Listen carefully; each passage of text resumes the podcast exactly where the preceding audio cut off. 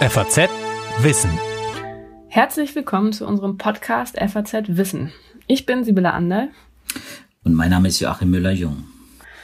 Und wenn Sie unseren Podcast schon mal gehört haben, dann wissen Sie, dass wir jede Woche eine, manchmal auch mehrere aktuelle wissenschaftliche Studien vorstellen und sie hier diskutieren. Joachim und ich, wir sind beide Wissenschaftsredakteure im Ressort Natur und Wissenschaft der Frankfurter Allgemeinen Zeitung. Ich bin promovierte Astrophysikerin Joachim ist Biologe und schreibt bei uns vor allem über die Lebenswissenschaften, Medizin und das Klima. Heute geht es um eine Frage wieder im Themenfeld der aktuellen Covid-19-Pandemie, zu der es immer noch einige Unklarheiten gibt. Die Frage ist, welche Faktoren bestimmen, wer von SARS-CoV-2, also von dem neuartigen Coronavirus, besonders schwer getroffen wird. Von Anfang an hat man ja versucht, die Relevanz verschiedener Vorerkrankungen beispielsweise abzuschätzen, also sowas wie Bluthochdruck, Diabetes, Lungenschäden, Krebs. Da weiß man mittlerweile schon einiges. Man weiß auch, dass Alter eine Rolle spielt, auch das Geschlecht spielt eine Rolle. Darüber hinaus zeigen Analysen der verstorbenen Daten aber auch, dass auch ethnische Faktoren offenbar eine Rolle spielen können, was erstmal überraschend ist. Schwarze beispielsweise scheinen in vielen Ländern besonders stark betroffen zu sein, wobei da natürlich auch wiederum die Frage ist, inwiefern spielen die Lebensumstände eine Rolle eher als die ethnische Zugehörigkeit. Naja, und dann gibt es aber auch immer wieder Fälle schwerer Verläufe bei jungen und völlig gesunden Menschen, die gar nicht in das bisherige Bild passen und wo sich die Rolle, äh, die Frage stellt, warum sind gerade sie so schwer betroffen als Individuen? Joachim, du hast dieses Thema ähm, auf dieses Thema einen Blick aus der Perspektive der Genetik geworfen. Ist das ein fruchtbarer Ansatz, der ein bisschen Klarheit für die Beantwortung dieser Fragen bringen kann? Ja, Sibylle, ich glaube, es ist ein äh, dringend notwendiger Anteil, nachdem wir ja in der vorletzten Serie über die Genetik äh, und die Veränderungen des Virusgenoms äh, gesprochen haben, äh, sollten wir jetzt einfach mal äh, darüber sprechen, welche Rolle die Genetik des Wirtes des Virus äh, bei der Verbreitung und vor allem dann bei der Erkrankung auch äh, spielt. Und äh, die Genetik des Wirtes, äh, das ist klar, du hast es ja schon angedeutet, äh, das äh, nimmt man an, dass es eine Rolle spielt, Stichwort Ethnien ähm, und Stichwort Männer, Frauen. Ähm, aber die Daten dazu zu bekommen, sind natürlich schwierig. Und deswegen habe ich hm, heute ein Paper mitgebracht, das genau das ankündigt. Es ist noch nicht äh, begutachtet, aber es wird äh, in Cell erscheinen, also hochrangig äh, publiziert, ein Paper von amerikanischen Forschern, geleitet von Wissenschaftlern des NIH, die sich vorgenommen haben, ein Covid Human Genetic Effort zu starten, also so eine Art Humangenomprojekt für die SARS-CoV-2 Pandemie. Das ist ein natürlich so global äh, erstmal ein, äh, ein, ein äh, interessanter, ein gewaltiger Ansatz. Äh, äh, ist natürlich äh, davon abhängig, äh, wie das äh, Ganze umgesetzt wird. Die Idee, und das ist eigentlich äh, das Besondere, äh, bei diesem Ansatz zu suchen, welche molekularen, sprich genetischen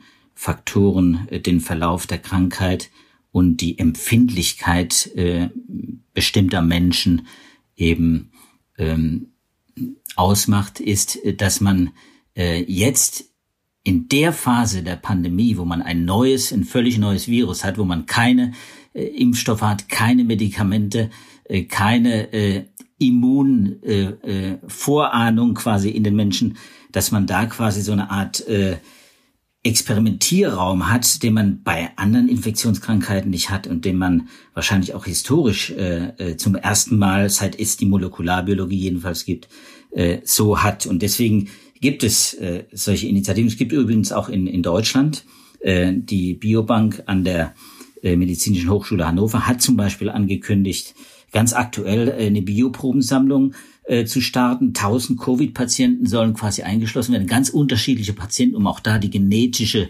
Breite auch möglichst äh, äh, groß zu halten und damit möglichst viele Varianten äh, an äh, äh, molekularen Prozessen, die man vermutet, äh, zu erfassen. Und äh, die äh, Universität Bonn, da wo du äh, promoviert hast quasi, da wird Klaus Nöthen, ein äh, bekannter äh, Humangenetiker, eben auch eine Genetikstudie äh, starten zu Covid-19 und die suchen auch im Moment auch gerade Patienten.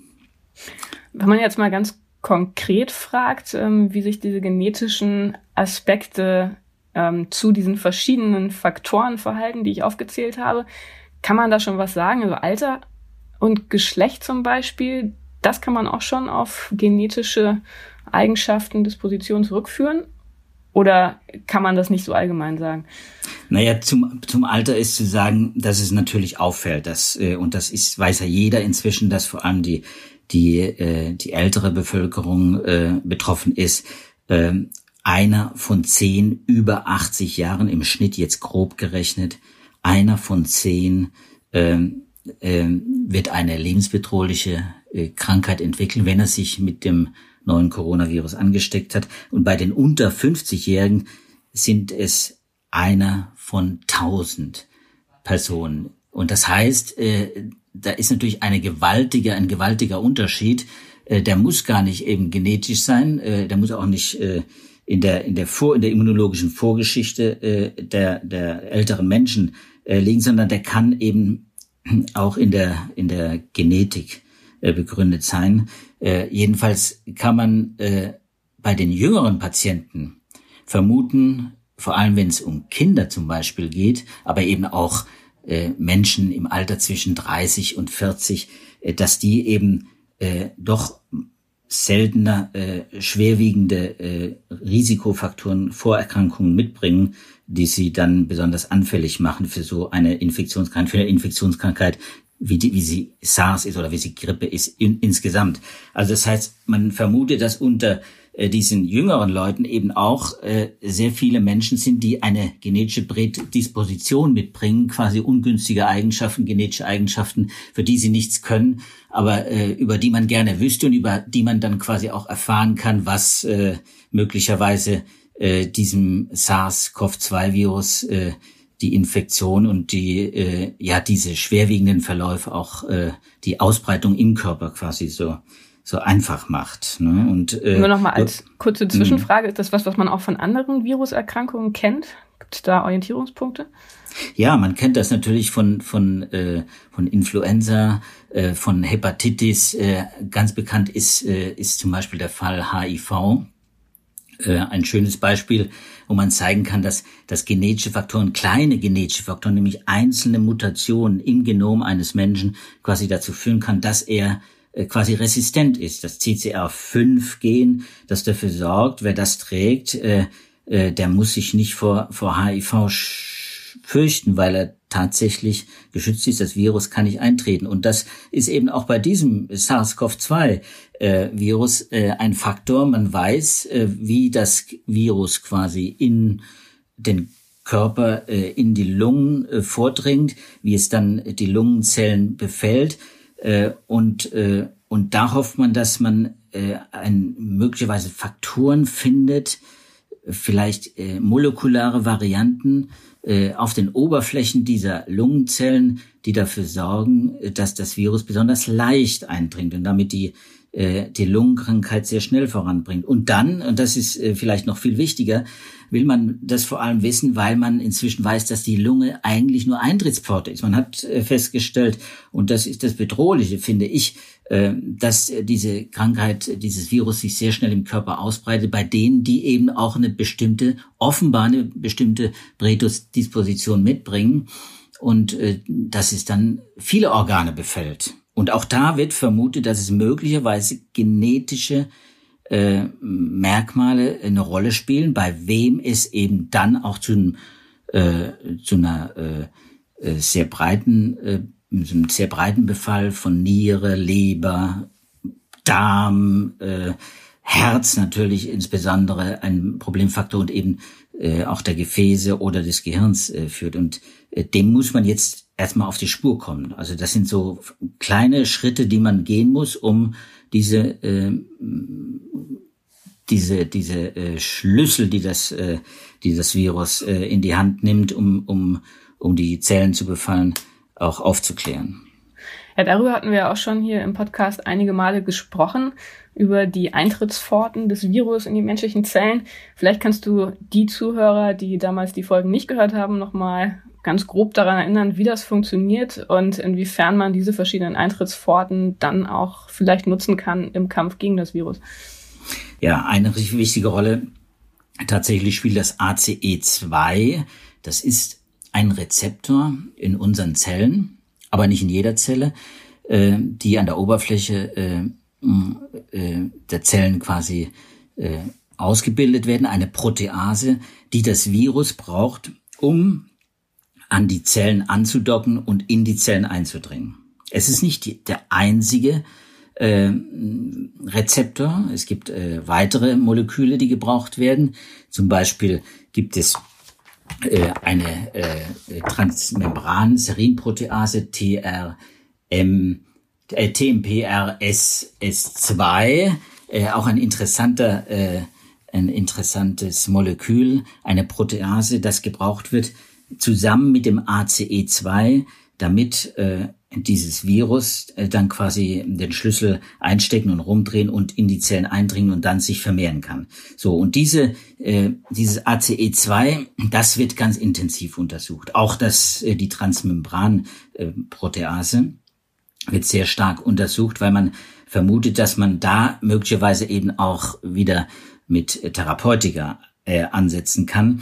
Und bei dieser Suche äh, nach gewissermaßen den der Achillesferse äh, äh, in der Virusvermehrung äh, kommt man stößt man denn eben auch auf ganz interessante Eigenschaften in diesem ACE2-Rezeptor oder in dieser Transmembran-Serinprotease, dass man äh, die die anzeigen, dass dass man dass es bestimmte genetische Varianten es dem Virus extrem schwer machen einzudringen. Und das sind die Menschen, die wahrscheinlich auch einfach leichtere Verläufe haben, die nicht so krank werden. Äh, auch vielleicht bei den Kindern. Was da eine Rolle spielt, ist völlig rätselhaft. Aber äh, man wird auch da suchen, äh, äh, wo, äh, was hindert möglicherweise äh, das, äh, das Virus daran, in die Zellen einzudringen. Und wie gesagt, diese beiden Faktoren spielen da eine Rolle. Und man hat äh, zum Beispiel bei diesem ACE2 mh, und äh, dieser Transmembran-Protease äh, festgestellt, dass die eine, äh, dass die unterschiedliche Varianten ausbilden. Die gibt es nicht nur in einer Variante, sondern sie gibt es in vielen Varianten. Und diese vielen Varianten, äh, denen ist man jetzt auf der Spur und äh, es gibt Paper, ich werde das dann auch in, äh, in unseren Show Notes dann auch äh, natürlich äh, bringen, äh, äh, eine Kopie, dann kann sich jeder eine Kopie machen, kann einfach mal reingucken. Es gibt eine wunderbare Arbeit, äh, zum Beispiel aus Indien, finde ich, äh, die äh, schön gezeigt hat, äh, dass diese Transmembran-Serinprotease äh, möglicherweise dabei eine Rolle spielt, warum wir äh, gerade eine so eine Art Subtypen-Austausch äh, der, äh, der Coronaviren äh, in zumindest in Europa und Nordamerika feststellen. Wir Subtypen-Austausch heißt ja, was genau? Ja, du hast, äh, wir haben darüber vor, in der vorletzten, in der vorletzten Folge gesprochen, als es um die genetischen Varianten des Virus äh, geht. Da habe ich darüber gesprochen, dass, äh, dass äh, man innerhalb von ein paar Wochen, jetzt sind es zehn Wochen etwa, äh, einen Austausch äh, der genetischen Subtypen, äh, und zwar äh, der, des SARS-Virus in Europa und Nordamerika feststellen kann. Warum das äh, geschieht, ob das äh, möglicherweise eine erleichterte Übertragung des Virus ist, die das ermöglicht, ist noch nicht klar, ist völlig ungeklärt. Aber man stellt fest, es gibt einen Subtyp dieses Virus äh, mit einer ganz bestimmten Mutation D614G, diese, diese Variante äh, des Virus breitet sich, hat sich relativ schnell ausgebreitet, hat andere äh, Subtypen des Virus verdrängt und natürlich kam sofort der Verdacht auf, möglicherweise äh, ist dieses äh, Virus gefährlicher, äh, äh, vielleicht auch tödlicher. Ist es, äh, also das kann man definitiv äh, noch nicht sagen. Das ist klar, das zeigen alle Arbeiten, die man bisher dazu gemacht hat. Aber man kann feststellen, dass es offenbar eine interessante äh, Korrelation ne, gibt.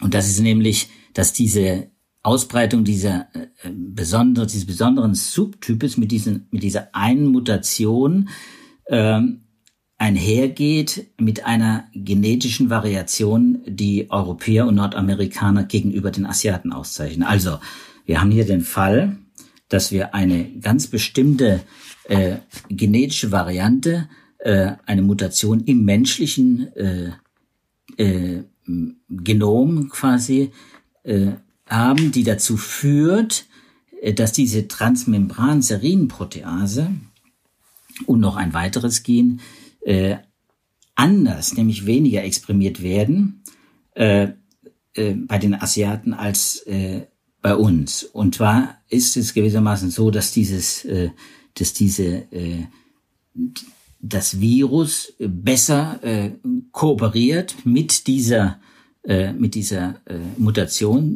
D614G besser kooperiert gewissermaßen mit den Zellen von Amerikanern und Nordeuropäern, ich sag's mal ganz grob, und weniger. Was heißt das äh, besser?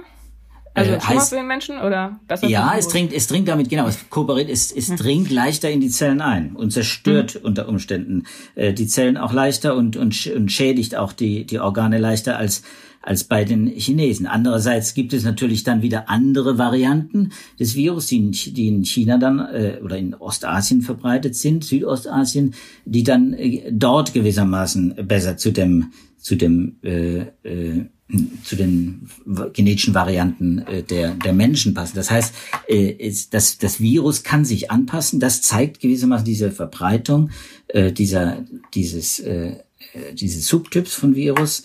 Ähm, es heißt allerdings nicht automatisch auch, dass es gefährlicher wird. Nur man kann natürlich äh, an, an dieser äh, Parallelevolution feststellen, an dieser Koevolution, dass, dass äh, das Virus sich natürlich einen möglichst einfachen Weg versucht äh, äh, zu finden, um in die Zellen einzudringen. Und wenn es dann auf genetische Varianten trifft, mit äh, auf die eigene Mutation besonders gut passt, dann hat es natürlich einen Vorteil. Das heißt, das, das, diese Variante äh, breitet sich aus. Das beobachtet man jetzt.